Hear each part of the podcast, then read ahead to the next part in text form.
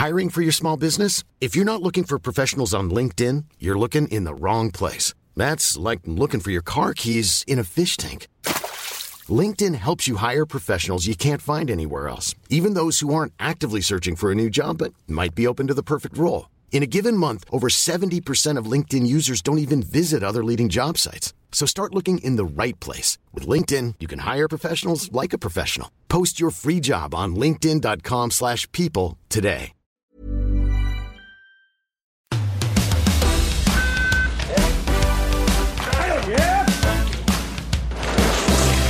Salut à tous, la 13e médaille française est venue de Clément Noël. Le skieur de Val d'Isère a décroché le titre olympique sur le slalom 20 ans après l'or décroché par Jean-Pierre Vidal à Salt Lake City. Et ça tombe bien, notre consultant est là pour évoquer son successeur. Au programme également, dans l'heure olympique, la déception des relayeuses françaises en biathlon. Anaïs Bescon, Anaïs Chevalier-Boucher, Julia Simon et Justine Breza-Boucher n'ont pris que la sixième place du relais. Pour en parler, notre consultante Sandrine Bailly sera avec nous. Et enfin, on accueille une nouvelle médaillée olympique en fin d'émission avec Chloé Trespeuch. La snowboardeuse viendra nous raconter son expérience à Pékin. Un beau programme en perspective. Je suis Adrien Yo et pour m'accompagner aujourd'hui, Laurent Vergne et Raphaël Brosse sont à mes côtés. Salut à tous. Salut. Salut à tous. Salut Adrien. Ce podcast est à retrouver sur toutes les bonnes plateformes d'écoute, Spotify, Apple Podcast, Deezer, Castbox et en vidéo sur eurosport.fr. Allez, l'heure olympique, c'est parti. Clément Noël en or, 4 ans après avoir terminé au pied du podium pour ses premiers jeux, le Vosgien a cette fois-ci décroché le Graal en slalom, une première manche maîtrisée, une deuxième supersonique. Quel pied Et pour en parler, on accueille pas n'importe qui, notre consultant Jean-Pierre Vidal qui était à la place de Clément il y a 20 ans à Salt Lake City sur la plus haute marche du podium. Salut JP. Salut à tous. On t'a écouté exulter de bon matin aux côtés de FX Raleigh.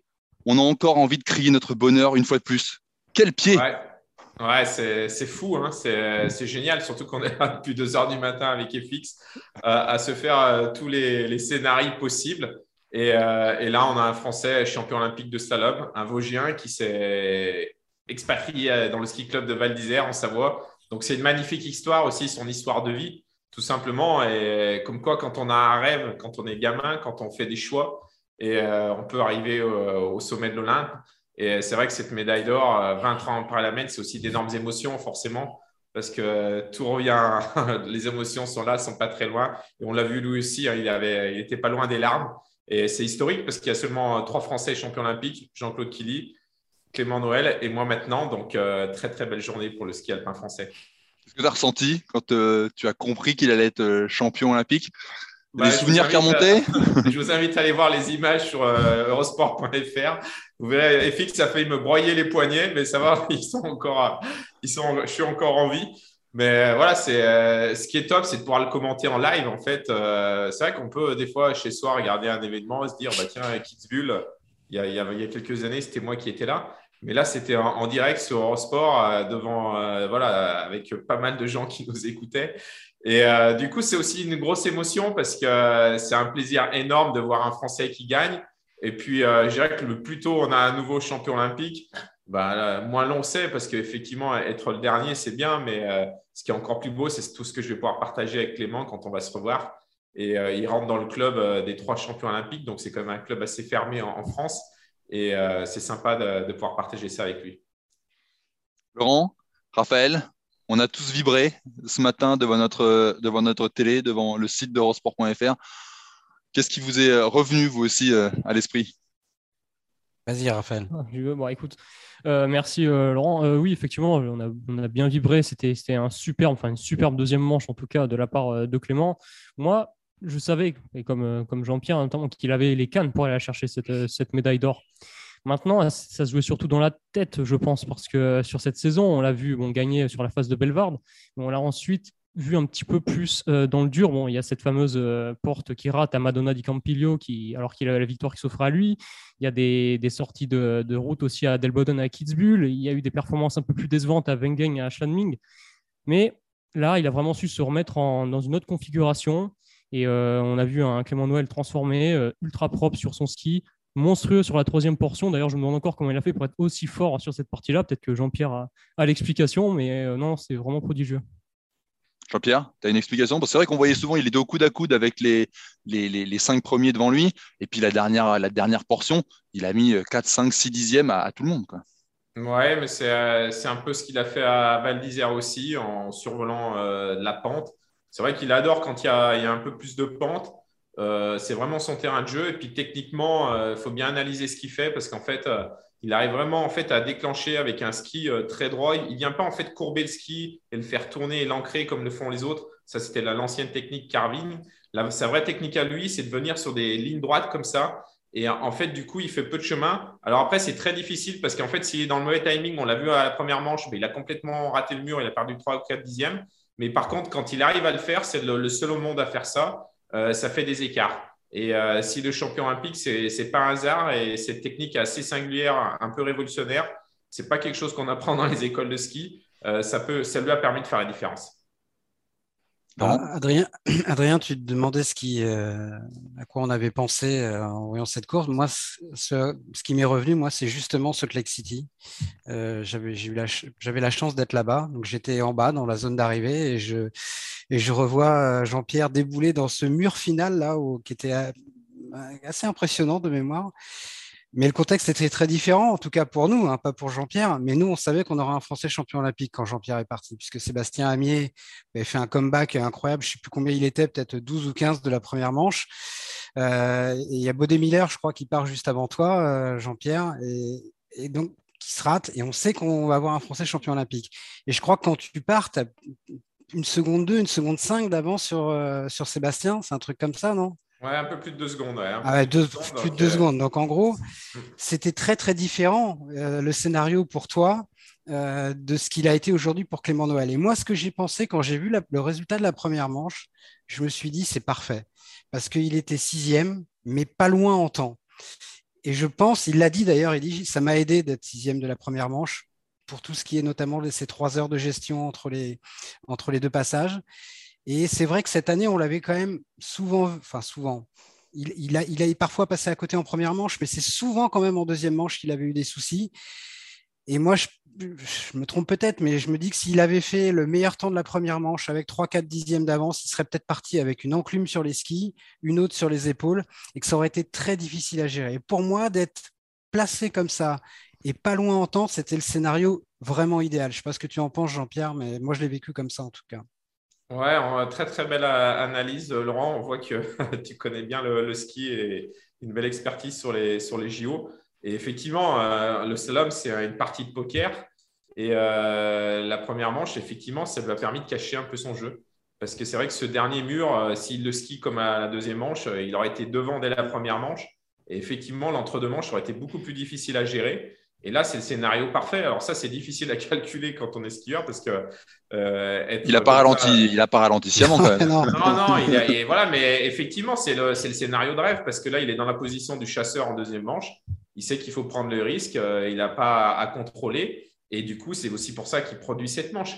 Mais après, bon, je dirais avec Clément, euh, pour moi, il n'y a pas de hasard non plus parce que quand on fait le choix de quitter sa famille pour aller dans un ski club à Val d'Isère, dans une famille d'accueil, euh, quand on fait le choix justement euh, euh, de mettre autant d'énergie dans son sport, je pense que cette case de champion olympique, au, fond de sa tête, il la, voulait. Donc, effectivement, c'est tous les quatre ans. C'est ça la difficulté des JO. Mais si on se rappelle des Jeux à, Pyeongchang, il fait quatrième déjà sur ses premiers JO. Il passe tout près de la, médaille. Et on sent qu'il a sur les Jeux, c'est une course qui lui va bien, où il arrive à bien gérer la pression. Euh, et, son début de saison aussi est parfait parce qu'en fait, euh, il aurait pu avoir la pancarte énorme d'ultra favori s'il euh, si, il gagne à, Madonna. Et du coup, en fait, c'est un juste retour des choses. C'est vrai qu'il a galéré après Val avec un enchaînement de courses pas bonnes. Et là, du coup, il remet les pendules à l'heure. Mhm. Et comme on dit, pour vivre, pour vivre heureux, vivons cachés. Et il l'a très bien fait pour ses jeux. Quoi. Il est arrivé dans la position idéale.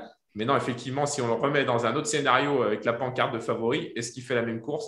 Ça, c'est la question qu'on ne répondra jamais. Ouais, on ne le saura jamais. Mais c'est vrai que ce début de saison, il faut se souvenir quand même que euh, sur Val et euh, Madonna, c'est pas seulement qu'il est plus fort, c'est qu'il est, il écrase tout. À Val, il gagne les deux manches.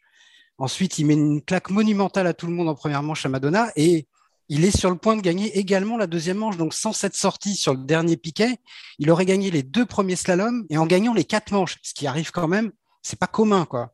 Et peut-être que ça a été un mal pour un bien, mais euh, c'est Sébastien euh, qui a été très sport et qui avait dit d'ailleurs à Madonna, euh, bon, il, a perdu aujourd'hui, mais il est deux niveaux au-dessus de tout le monde.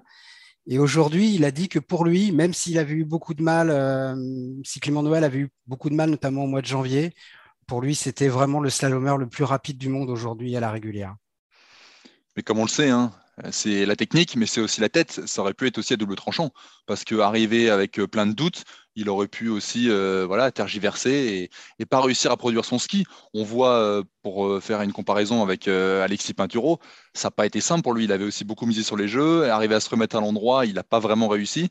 mais Clément Noël, c'est autre chose. Il a réussi cette fois-ci à, à, se servir de ses échecs du mois de janvier pour arriver gonflé à bloc et, et nous sortir ces, deux manches, à dire sept manches, ces deux manches quand même. on, aurait, bien voulu quand même que si Clément Noël a été le, Vidal de, Pékin, que Alexis Pinturo soit le, le Bastounamier de, Pékin. Ça aurait été encore mieux, mais on ne va pas faire la fine bouche. D'ailleurs, un petit mot, Jean-Pierre, sur le. Il reste encore le, quelques épreuves, notamment le team event où les, les Français auront un coup à jouer. Mais ce bilan du ski alpin français, trois médailles, une d'or, une d'argent, une de bronze c'est malgré et tout ça avec le, celui qui est quand même le leader de l'équipe depuis des années qui passe à côté de ces jeux, c'est plutôt pas mal finalement quand même, non? Ouais, c'est non, c'est un, un, très beau bilan euh, pour les hommes parce que ne faut pas oublier que chez, les filles on passe complètement à travers et que sans ça on n'existe pas beaucoup. C'est ça, c'est ce que dire, on n'a qu'une cartouche chez les filles. Donc, euh, Voilà, donc euh, mais bon et en plus on n'a pas de réservoir dessous, donc ça c'est assez compliqué, il faudra y remédier. Mais effectivement, chez les hommes, euh, je dirais que ça, depuis les championnats du monde, depuis euh, euh Pyeongchang, euh, même Sochi, on a, on a, une belle équipe masculine qui réussit à différents niveaux, en vitesse, en technique. le réservoir est là. Et en plus, sans avoir Alexis en forme, parce que si Alexis, il, aurait, il aurait pu faire deux médailles au minimum. donc, non, le, bilan est très bon, surtout par rapport à la défaillance d'Alexis, sur lequel on comptait beaucoup. Donc, ça, c'est une très bonne chose. Après, euh, moi, ce qui m'intéresse surtout, c'est qu'on a des skieurs qui vont jouer à la gagne. Euh, Yo Claret, passe tout près d'être champion olympique sur la descente. Euh, Clément Noël, il réussit. Mathieu, je pense qu'il n'était pas loin aussi de pouvoir y arriver avec des conditions de visibilité un peu meilleures. Je pense qu'il avait vraiment le ski, pourquoi pas, pour gagner. Donc, c'est ça qui est beau, c'est qu'il y, a des skieurs qui gagnent. Et je dirais que cette année, la différence avec Alexis, Alexis, en fait, n'a pas gagné de course sur cet hiver. Et euh, je pense que c'est plus là-dessus en fait, où la confiance n'était pas. Parce que Clément, il a gagné cet hiver. Donc, il savait que s'il plaquait deux manches, il était capable de gagner. Alexis, je pense qu'il a cette année, il a vraiment ce doute dans la tête. Et euh, voilà. Mais après, c'est aussi le sas de décompression. Hein. On verra aussi comment Clément va gérer cette, cette phase de champion olympique. Bon, ce qui est bien, c'est qu'il y a les courses de Coupe du Monde qui enchaînent. Donc, euh, il va se remettre tout de suite la tête dedans. mais après, l'année suivante, c'est toujours compliqué parce qu'en fait, on a la pancarte de champion olympique. Il y a ces sollicitations qui arrivent. Et on l'a vu avec Alexis, euh, c'est un peu naturel en fait qu'il y ait ce sas de décompression et, ces difficultés sur cette année. Moi, je ne suis pas vraiment surpris par Alexis. Je pense que c'était tellement un rêve pour lui d'être euh, vainqueur de la Coupe du Monde. Et d'ailleurs, il le dit très bien. Je pourrais m'arrêter là-dessus aujourd'hui. Je suis déjà très heureux. Et il a un palmarès XXL. Il ne faut quand même pas l'enterrer non plus. Euh, et, se rappeler de ce qu'il a fait. C'est en termes de palmarès, c'est le plus grand skieur français. avec voilà, effectivement, il n'est pas champion olympique, mais il sera peut-être là encore dans 4 ans. Et puis il sera peut-être là dans quelques jours. il y a le team event. Ouais, ouais on ne sait jamais. Ouais. Oui, oui, pourquoi pas. Il dit qu'il a sous-estimé. Hmm. Il dit qu'il a sous-estimé quand même l'impact, euh, il a dit ça aujourd'hui, de, ce gros globe. Même lui, il ne l'avait pas, pas mesuré. Et si j'ai le temps pour une toute dernière petite question, euh, tu parlais de confiance.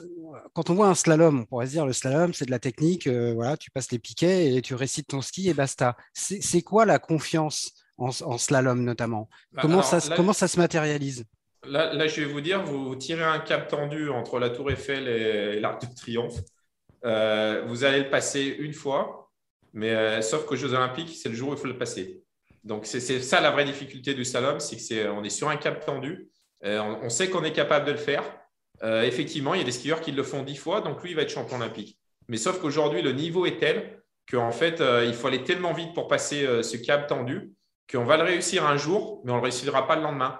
Donc, euh, c'est vraiment un, rôle d'équilibriste et réussir à mettre tous les paramètres X, Y, Z en phase le jour J, Et c'est pour ça qu'il y, a six vainqueurs différents cet hiver. Mm. C'est que ça devient super dur. Et on le voit aujourd'hui, Clément, c'était son jour. Demain, ça se trouve, il ne faisait pas du tout la même course. Et alors qu'il est en pleine confiance, on peut refaire le, titre de champion olympique demain matin. C'est une autre course avec d'autres conditions, avec d'autres paramètres. Un coup de vent, une rafale, un pied qui s'échappe et une spatule qui tape sur un piquage en fourche. C'est une course d'équilibriste en fait, ce slalom. C'est ça la vraie difficulté. Mais c'est vachement fragile quand même parce que quand tu regardes Clément Noël justement, ses quatre premières manches de la saison, il défonce tout.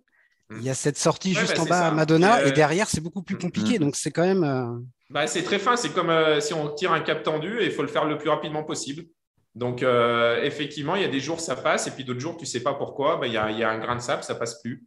Et, et, surtout, avec les nouveaux skis, le niveau est tel, on l'a vu dans la première manche, une densité avec des skieurs en 4, 5, 6 dixièmes, mm. qu'en fait, tout le monde est là. Quoi. Donc, du coup, ça resserre le niveau, le niveau s'élève et du coup, ils sont sur la brèche.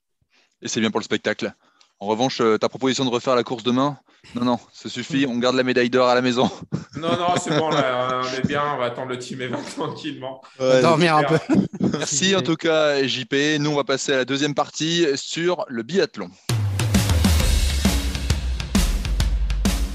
On était habitué à une moisson de médailles en biathlon. Malheureusement, les relayeuses Anaïs Bescon, Anaïs Chevalier-Boucher, Julia Simon et Justine Breza-Boucher n'ont pas réussi à poursuivre ce bel élan. En bronze, il y a quatre ans, sixième aujourd'hui, la déception était grande à l'arrivée. Pour évoquer ce sujet, on accueille notre consultante Sandrine Bailly. Sandrine, quelle déception pour les relayeuses? Oui, déception. Déception, c'est sûr, parce qu'elles étaient euh, quatre filles à, à être quand même euh, homogène, j'ai envie de dire. C'est vraiment le mot qui revient. C'était quatre filles euh, capables d'aller vite, de tirer bien. Euh, quatre filles dans les douze du classement général de la Coupe du Monde. Quatre filles avec le dos sarin qui avaient déjà gagné de relais. Donc, on voyait mal, en fait, comment ça pouvait mal se dérouler, justement. Et puis, ça nous prouve que ça reste du biathlon et que il suffit d'un mauvais passage qui a été, du coup mal négocié par Anaïs Chevalier pour qu'ensuite tout s'effondre et euh, il fallait compter sur les erreurs des autres, il n'y en a pas eu. Est-ce que c'est le, le, stress dès qu'on voit une, une tireuse qui, qui, part mal, derrière les autres se disent juste ça me met la pression, faut pas que je me rate, faut pas que je me rate. Comment ça se passe dans un relais comme ça? Ça peut, ça peut être de deux, ça peut être abordé de deux manières différentes.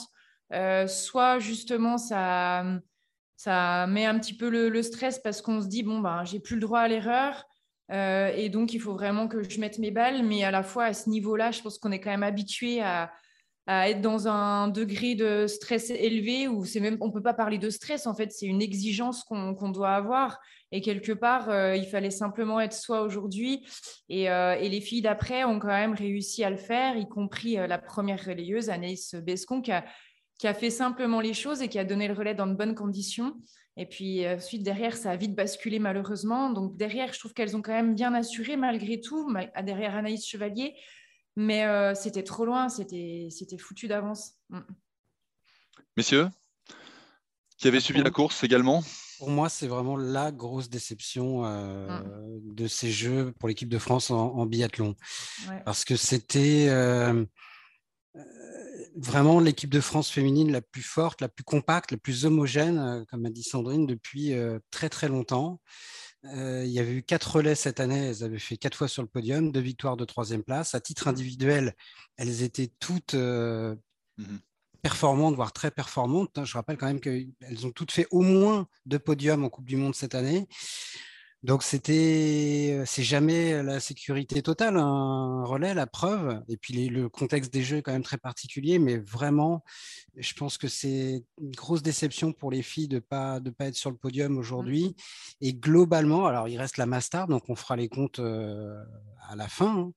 Mais ces jeux pour les pour le groupe des filles, bah, par rapport à tout ce qu'on vient de dire, au potentiel qu'il y avait, aux résultats qu'elles avaient fait cette saison, je trouve que c'est un petit peu.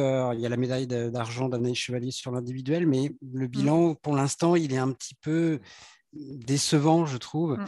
Et, finalement, même si mmh. le bilan global va être excellent, il doit quand même beaucoup, au-delà des filles, à Quentin Fillon-Maillet, puisque chez les garçons, seul Quentin a fait des médailles en individuel. Donc le bilan du biathlon français, il va être exceptionnel, en grande partie grâce à Quentin Fillon-Maillet. Et je pense que si les filles avaient pu avoir un, une médaille aujourd'hui collectivement, euh, ça, aurait, ça aurait vraiment été important pour elles. Donc je suis, je suis déçu pour elles et je pense que vraiment, il y a très longtemps qu'on n'avait pas abordé des championnats du monde ou des JO avec une équipe aussi, un collectif aussi fort chez les filles. Donc c'est forcément très décevant. Ouais, moi je suis, je suis totalement d'accord avec, euh, avec le bilan. C'est vrai qu'on peut, on peut être que déçu.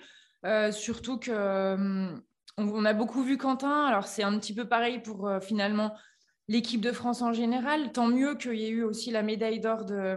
Si, je reprends un peu plus globalement, il y a eu la, belle médaille d'or tout à l'heure en ski alpin. Il y a eu une médaille d'or en, patinage. en patinage. Donc, s'il y avait eu que le biathlon qui ramène autant de médailles, c'est pour moi, c'est pas représentatif d'une bonne équipe mmh. Mmh. au final. Donc là, c'est quand même chouette si on prend d'un point de vue global que chaque discipline ramène quand même des médailles. Et c'est sûr que nous, on a la chance d'avoir énormément de compétitions et que Quentin soit exceptionnel euh, euh, et, du coup, il, il, aligne au fur et à mesure. Mais en effet, le bilan, malgré tout, euh, pour le moment, il se résume à, à Quentin et puis Anaïs qui a finalement mmh. fait une, un bon individuel. Et puis derrière, euh, bah, plus rien, puisque finalement, Anaïs. Le relais mixte, quand même, hein. n'oublions pas le relais, mixte. Relais mixte, mais elle n'a pas fait. J'ai envie de dire, si on prend individuellement, euh, elle n'a pas réussi sur ce relais mixte. Elle était même fâchée contre elle, donc ça lui a permis de rebondir. Et puis après, sur l'individuel, d'aller chercher cette médaille. Euh, mais après, derrière, le sprint kata, la, poursuite, elle n'est pas alignée. Et puis aujourd'hui, eh ben, ce n'est pas un tir digne de ce qu'elle est capable de faire, en fait. Donc, je ne lui jette pas la pierre, mais pour moi, c'était pas un relais qui était dans le bon sens. Euh, c'est pas un relais où on a senti que qu'il y avait une force en fait et que, et que l'une pouvait rattraper les erreurs de l'autre ou que même euh, on se donne pas le droit à l'erreur parce que c'est le relais, parce qu'on court pour les autres. Et, euh, voilà, donc il y a aussi des choses à améliorer, peut-être une... Euh, moi, je juge vraiment pas parce que j'ai été dans cette configuration où, où, les Jeux Olympiques, ça se passe pas comme on aimerait. Euh, et, c'est douloureux, c'est douloureux à vivre, mais en tout cas, pour dans quatre ans, il faudra en tirer les, conclusions et puis savoir se préparer autrement au sein de, l'équipe, en tout cas au sein de l'équipe féminine, parce que peut-être qu'elles ont fait toutes les compétitions et qu'elles ne sont pas forcément arrivées dans les meilleures dispositions euh, sur cette, euh, cette quinzaine. Et je pense qu'il y a énormément de choses à, à retenir de ces, de ces déceptions, en fait, mais il faudra savoir faire le, le bilan, se mettre autour d'une table, dire les choses qu'il y a à dire. Et euh, ça va peut-être faire mal, mais c'est nécessaire. Est-ce qu'il n'y a pas une, moi je prends le contre-pied, il n'y a pas une, une décompression un peu précoce? Cette, cette, médaille dans le relais, on a dit ça avait enlevé le stress à tout le monde. Euh, derrière, il y a l'individuel avec euh, Anaïs Chevalier-Boucher qui fait une médaille.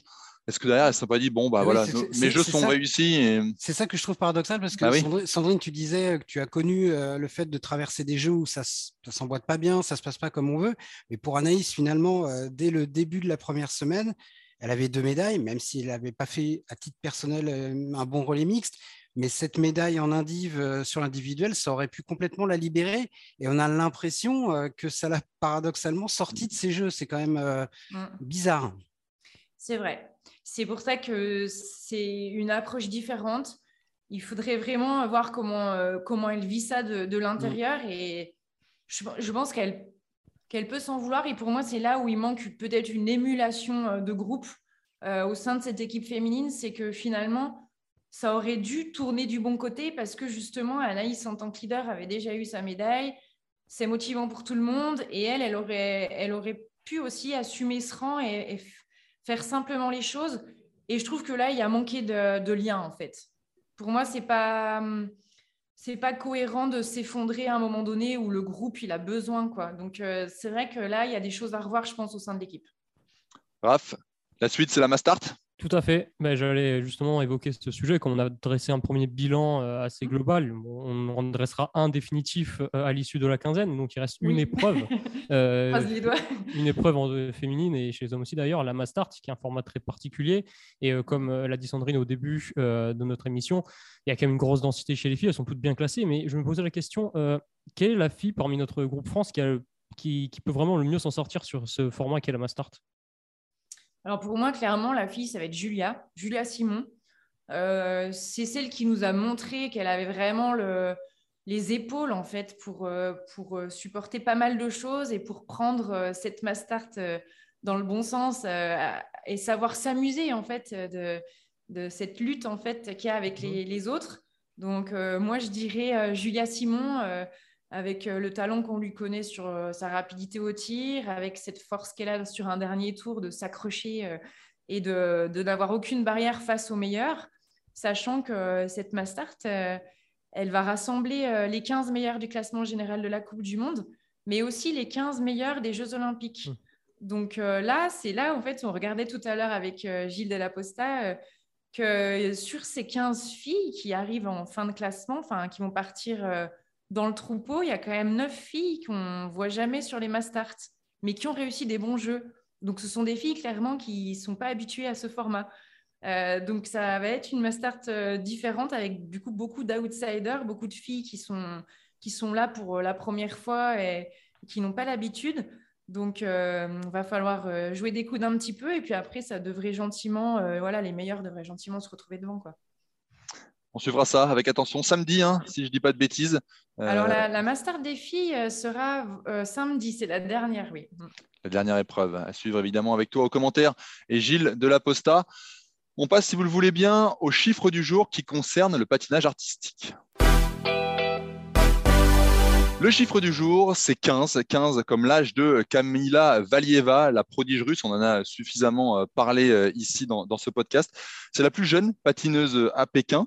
Elle est jeune, oui, mais décrocher l'or olympique dans sa discipline à 15 ans, ce n'est pas si rare que ça, finalement. En 98, euh, Tara Lipinski, l'américaine, avait elle aussi 15 ans et 255 jours.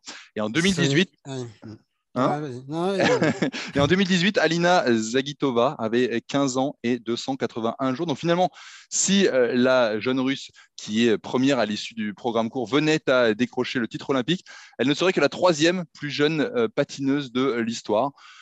Raph? Euh, oui. Bah, Qu'est-ce que tu en penses de tout ça? tu, tu, as, tu, as, tout résumé de manière très concise et efficace. effectivement, bon, je pense vraiment que Kamila Valieva va être sacrée euh, championne euh, olympique euh, jeudi, à moins qu'il y ait une énorme faute, évidemment. Elle est, sa, sa rivale Sherbakova n'est pas très très loin derrière. maintenant, on pourrait dire, enfin moi je me suis fait la réflexion, je me suis dit à 15 ans qu'est-ce que je faisais? Bah, Je révisais pour le brevet, mais à part ça, je ne suis pas sportif de haut niveau, c'est vrai qu'on a un peu de mal à se projeter. Et non, non, ce qui est intéressant, c'est qu'on pourrait se dire qu'elle a 15 ans, elle a toute une carrière devant elle, elle sera là dans 10 ans, elle sera là dans 12 ans. Euh, tu as parlé tout à l'heure de Lipinski et de Zagitova. Lipinski, elle a arrêté sa carrière assez vite après. Et Zagitova, euh, elle a été championne du monde en 2019. Euh, et aujourd'hui, elle est à Pékin, mais elle est à Pékin en tribune de presse pour être consultante pour Pierre Canal, la, la, chaîne russe. Donc, c'est la longévité en patinage artistique, c'est quand même quelque chose d'assez relatif. Donc, finalement, c'est peut-être sa seule unique chance, justement, d'être aux Jeux Olympiques à cette jeune fille. Donc, on peut lui souhaiter que le meilleur. Et toi, Sandrine, qu'est-ce que tu faisais à 15 ans? Tu t'entraînais déjà au ski de fond et au tir, j'imagine? Oui, à 15 ans, j'étais déjà dans le circuit, donc euh, loin, loin, loin de, faire les jeux et du, très haut niveau quand même. Hein. C'est vrai qu'elles, elles sont, ça commence très, très tôt. Il y a d'autres sports comme ça où on les voit quand même tout, tout bébé et, et, avec cette maturité qu'il faut pour, pour assumer, je trouve qu'ils se débrouillent quand même pas si mal, c'est tout jeune. On est d'accord avec ça, Laurent? Ouais, non, de toute façon, c'est presque la norme d'être très jeune. Hein. Euh, au-delà des deux que tu as cités, euh, donc Zana Bayoul, je crois qu'elle avait 16 ans aussi quand elle a été sacrée. Sarah Hughes à Salt Lake City devait avoir entre 16 et 17 ans. Donc c'est c'est plus exceptionnel d'être sacrée championne olympique en patinage chez les, chez les, femmes quand on a 20-21 ans, en tout cas pour un premier titre. Mmh. Katharina Witt, par exemple, a, été sacrée deux fois, que de l'être à alors 15 ans, c'est encore plus jeune. Mais disons qu'entre 15 et 18 ans, c'est 90% des, des, médaillés d'or. On suivra ça, tu le disais, euh, Raph, jeudi, euh, dans, dans, matinée d'ailleurs. Hein. C'est pas, c'est pas dans la nuit cette fois-ci. À 11h, le début du, du programme libre. À 11h, le programme libre à suivre sur Eurosport. On aurait bien aimé que ce soit pareil pour Papadakis et Cison. oui, c'est vrai. On s'est levé en pleine nuit. Oh, c'était à 5h30. Oui, tranquille. Ça va. Ça, va. ça nous a bien réveillés dans la rédaction d'Eurosport. On va recevoir désormais euh, une médaillée olympique puisqu'on passe à la dernière partie avec Chloé Trespeuch.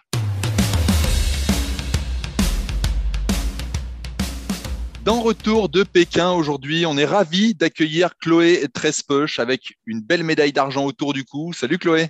Bonjour à tous. Huit ans après ta médaille de bronze remportée à Sochi, et cette fois-ci, tu montes d'un cran pour euh, décrocher, je le disais, euh, l'argent.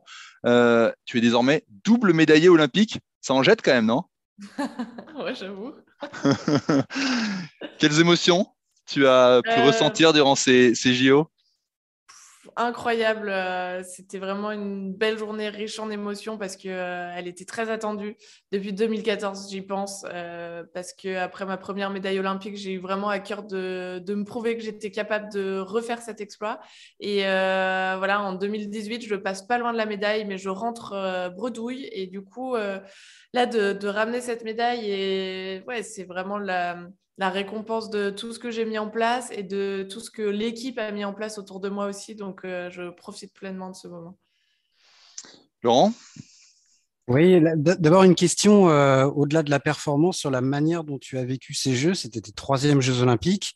On sait qu'ils étaient un peu particuliers, ceux-là, avec le, protocole sanitaire très strict. Mais tous ceux avec qui on a parlé euh, nous ont dit qu'ils avaient vécu des, très bons jeux. Et même Benjamin Cavet, qui comme toi était à Sochi puis à Pyeongchang, a dit que lui c'était les jeux qu'il avait préférés. Est-ce que c'est ton cas aussi? Comment tu les as vécus?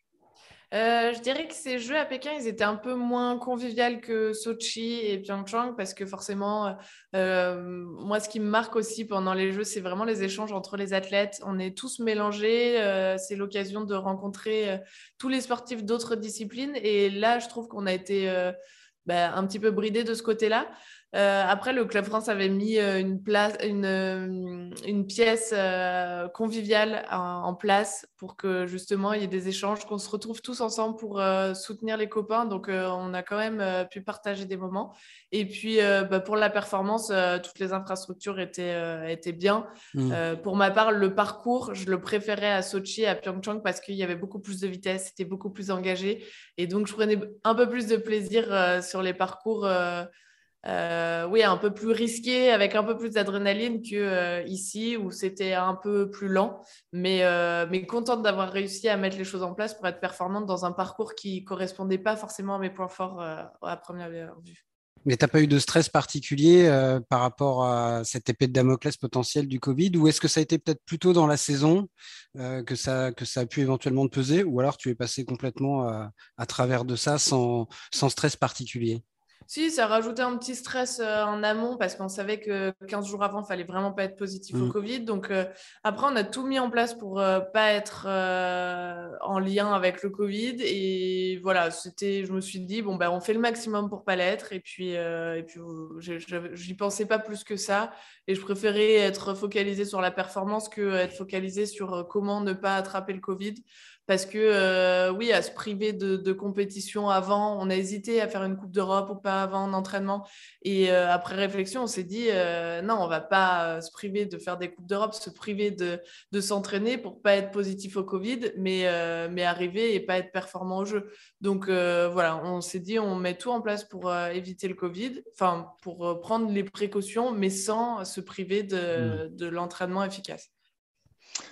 Vas-y, Raph. Oui, tu, parlais tout à l'heure, Chloé, euh, du parcours qui, c'est vrai, était euh, assez lent, euh, pas très technique. En tout cas, ce ne sont pas des éléments qui t'avantageaient beaucoup. Comment tu t'en es sorti justement pour aller chercher cette médaille? Sur quoi est-ce que tu as, insisté? C'était l'aspect tactique Tu l'as joué à l'expérience sur cette manche il y avait plusieurs choses. C'était un parcours très physique et du coup, j'ai vraiment adapté la, la préparation physique pour ne pas du tout être en gestion de mon énergie euh, par rapport au nombre de runs dans la journée. Je voulais être tout le temps à bloc et avoir les jambes et le souffle pour vivre cette, journée pleinement. Donc, euh, il y avait ça. Et après, euh, oui, il y avait tout le côté stratégique, qui est un côté que j'adore dans le snowboard cross, choisir sa ligne en fonction des autres, gérer un peu l'aspiration, construire ses dépassements. Ça, c'était quelque chose qui m'animait vraiment. Et du coup, je me suis concentrée là-dessus. Et euh, voilà, pour être à bloc, malgré le fait que oui, il n'y avait pas autant de, vitesse qu'à Pyeongchang. Et, euh, ça fait partie vraiment de, la progression que je cherche dans ma carrière, c'est réussir à être polyvalente euh, et, rapide dans tous les parcours. Il y a quelques semaines, on avait fait une vidéo avec Ophélie David qui nous racontait qu'un de ses meilleurs souvenirs olympiques, et ça, m'y fait penser, c'était le départ. Quand elle sentait que les mains étaient accrochées sur les barres, juste au moment de s'élancer. Et nous, c'est vrai qu'en tant que téléspectateur, on est un peu en apnée à ce moment-là. Comment toi, tu vis ce moment euh, de tension, de concentration extrême? J'adore parce que c'est le moment le plus incertain du... de notre course. Euh, déjà, euh, la, porte s'ouvre dans les 5 secondes, mais elle peut s'ouvrir autant à 0 qu'à 5 secondes. Donc, il euh, faut se tenir prêt et être le plus vif possible.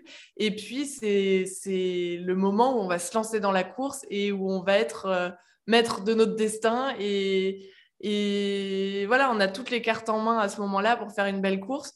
Euh, ouais, c'est hyper excitant. On sent la tension, on sent la tension de ses concurrents, on sent la tension intérieure et, euh, et on se lance dans une course qui va être aussi euh, stratégique, intense que, que, que, bien gérer sa glisse. Donc, ouais, j'aime bien ce moment aussi. Euh, tu étais très jeune à Sochi quand tu avais, je crois que tu n'avais pas encore, pas tout à fait 20 ans, il me semble, c'est ça? Quand tu as eu ta première médaille? Tu as eu du bronze, là tu as eu de l'argent, il te manque que l'or. Mmh. Quand tu vois une fille comme Lindsay Jacobellis qui euh, décroche sa première médaille d'or, et même deux, elle a vécu des jeux euh, parfaits à 36 ans. Est-ce que tu te vois continuer, toi, euh, ce qui ferait donc pour toi non seulement 2026, mais peut-être 2030 aussi euh, Est-ce que tu penses à long terme ta carrière ou pas? Oui, 2026, je me projette vraiment. En plus, euh, cet endroit me fait vraiment euh, rêver. Euh, j'aime bien l'endroit. j'aime bien la culture du ski et du snow qui est très présente en Italie. Je trouve que c'est, une belle ville pour organiser des jeux. je suis pour l'instant pleinement épanouie dans ma carrière sportive. J'ai encore vraiment la flamme de la compétition. Donc oui, me projeter sur 4 ans de plus, aller essayer d'aller chercher l'or en Italie volontiers. Plus tard, euh, je ne sais pas. Et euh, Lindsay Jacobi, ça reste un exemple de longévité. Elle a réussi à, progresser en même temps que son sport parce qu'elle était là au premier jeu en 2026 de snowboard cross. Et quand on revoit les images, on se rend compte à quel point notre sport a, changé d'un point de vue euh, technique, des parcours, les planches. Donc, donc oui, c'est et on sent que l'expérience lui amène une gestion de course parfaite. Elle fait jamais d'erreur elle est, euh, elle est assez complète comme athlète et surtout en snowboard cross, on fait beaucoup d'erreurs, de, des petites erreurs de lucidité qui coûtent très cher, mais juste parce qu'il y a un peu de monde derrière, devant, à côté, euh, on prend une, mauvaise décision, on passe pas forcément euh, sur la bonne ligne à quelque chose près et ça fait tourner une course et ça, elle, elle est parfaite de ce côté-là, donc ça reste un exemple et c'est assez inspirant. 2006, hein. je corrige, tu as dit 2026, elle était là 2006. Elle sera peut-être encore là en 2026. Elle sera peut-être là encore en 2026. C'est Et j'ai lu récemment que tu avais deux objectifs cette saison. Le premier, c'était une médaille olympique. Le deuxième, c'était euh, le globe de cristal. On en est où là? On est pas mal sur le, sur le tableau de marche. Euh, oui, la moitié est fait et euh, je suis deuxième du classement général provisoire de, de, la Coupe du Monde. Je suis encore en liste pour le Globe de Cristal, donc c'est vraiment l'objectif.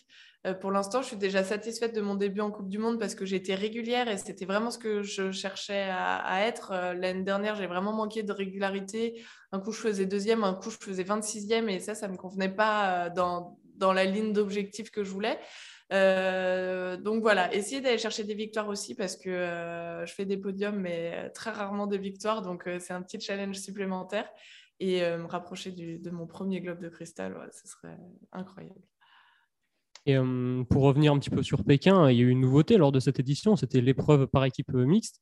Euh, toi, comment est-ce que tu l'appréhendais cette épreuve? Qu'est-ce que ça apporte? Est-ce que, tu aimes bien en fait ce format tout simplement? J'adore ce format parce que euh, on fait un sport individuel, mais on s'entraîne toujours en équipe. On est 200 jours par an ensemble, euh, avec les garçons et les filles mélangés. Et euh, je trouve que ce, team event allait vraiment permettre de mettre en avant la collaboration qu'on a dans notre équipe et l'importance de, cette solidarité, de cet esprit d'équipe qui nous permet de vraiment progresser, nous tirer tous vers le haut, de s'inspirer aussi des uns et des autres pour bah, combler nos points faibles et partager nos points forts avec les autres. Du coup, euh, j'étais hyper excitée de, vivre cette course. Bon, ça s'est pas passé euh, comme j'aurais voulu parce qu'on n'avait pas les planches qui glissaient, on n'était pas compétitif sur la glisse, mais euh, voilà, ça fait partie de notre sport. On a besoin d'être aussi bon d'un point de vue technique avec nos techniciens que sportif, vraiment l'athlète pur. Et, cette erreur a permis de, mettre en avant que justement, il y avait un gros travail collectif autour de l'athlète. Et, mais oui, déjà hâte de, faire les prochaines parce qu'on a une équipe vraiment talentueuse, que ce soit chez les garçons et chez les filles. Et je pense qu'on a, on a de bonnes chances d'exprimer notre potentiel sur ce format-là et c'est ludique en plus. Super, merci Chloé pour ton ton expérience, pour ce que, tu nous as raconté de, Pékin. On est toujours ravis hein, de recevoir des, médaillés olympiques dans, notre podcast. Euh, voilà, l'heure olympique, c'est fini pour aujourd'hui. N'hésitez pas à nous noter, à nous laisser un commentaire sur les différentes plateformes d'écoute. Abonnez-vous aussi, comme ça vous recevrez les nouveaux épisodes directement sur votre smartphone. Et on recevra encore des médailles olympiques d'ici la fin des Jeux olympiques. On se retrouve demain avec, on l'espère, de nouvelles médailles. Salut à tous. Revoir.